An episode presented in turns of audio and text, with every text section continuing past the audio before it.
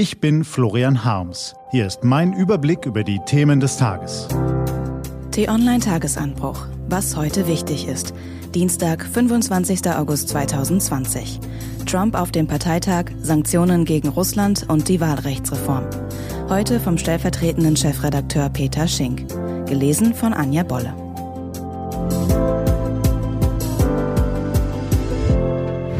Was war? Warum Trump wählbar ist. Nominierungsparteitage in den USA lassen die Kandidaten glitzern, strahlen, heroisch erscheinen. Riesige Shows in großen Arenen, die einzig dazu dienen, gegenüber den eigenen Anhängern Wirkung zu erzeugen.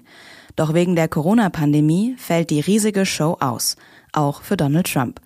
Der Saal mit den Delegierten in Charlotte im US-Bundesstaat North Carolina erinnerte gestern eher an die Kulisse eines typischen deutschen Parteitags.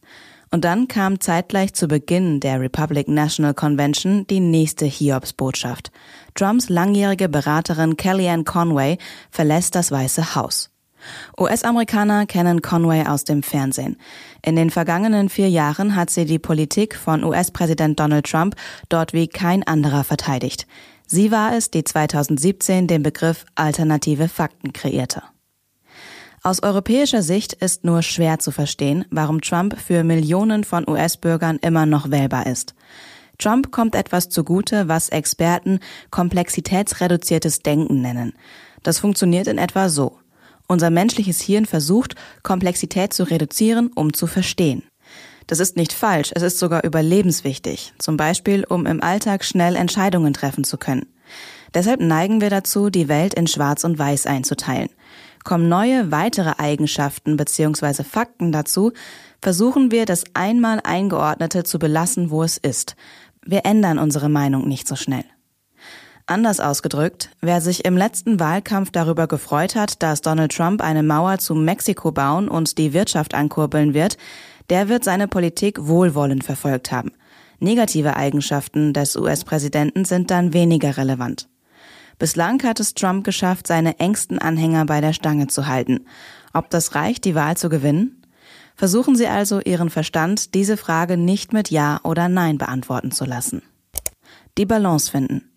Der russische Oppositionelle Alexei Nawalny kämpft nach dem Giftanschlag in der Berliner Charité um sein Leben.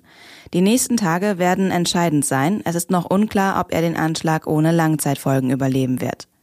Die Bundesregierung hatte die Diagnose der Charité wohl schon erwartet. In einer gemeinsamen Erklärung forderten Kanzlerin Angela Merkel und Außenminister Heiko Maas gestern dringlich Aufklärung bis ins Letzte. Das Problem dieser scharfen Worte der Diplomatie? Russlands Präsident Wladimir Putin betrachtet Belehrungen zum Umgang mit der Opposition eher als Einmischung in innere Angelegenheiten. Die Beziehungen zu Russland sind komplex. So stammt circa die Hälfte des in Deutschland jährlich verbrauchten Erdgases aus Russland. Beide Seiten sind aufeinander angewiesen. Während der Krim-Krise war es die Europäische Union, die sehr gezielt Sanktionen gegen Russland verhängt hatte. Zum Beispiel ist seitdem der Zugang Russlands zu Erdölfördertechnologien untersagt. Merkel und Maas müssen deshalb ein Momentum nutzen. Deutschland hat bis Ende des Jahres die europäische Ratspräsidentschaft inne. Dort könnten Merkel und Maas handeln. Experten sprechen von gezielter Einhegung. Während man den diplomatischen Dialog mit Russland nicht aufgibt, antwortet man auf Regelverstöße mit gezielten Sanktionen. Doch die Balance zu finden, ist schwierig. Was steht an? Die T-Online-Redaktion blickt für Sie heute unter anderem auf diese Themen. Der Koalitionsausschuss berät über die Wahlrechtsreform. Die Zahl der Bundestagsabgeordneten soll verringert werden. Eine Einigung ist allerdings noch nicht in Sicht. Das Bundesamt für Statistik veröffentlicht in Wiesbaden die Zahlen für das Bruttoinlandsprodukt im zweiten Quartal. Und in München wird der monatliche IFO Geschäftsklimaindex bekannt gegeben. Wichtige Signale für die Wirtschaft. Und DFB-Präsident Fritz Keller und Bundestrainer Joachim Löw nominieren den Kader für die Nations League-Spiele gegen Spanien und die Schweiz.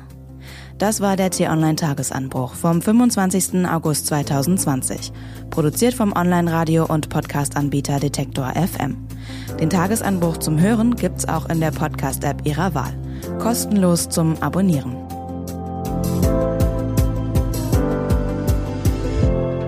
Wünsche Ihnen einen frohen Tag. Ihr Florian Harms.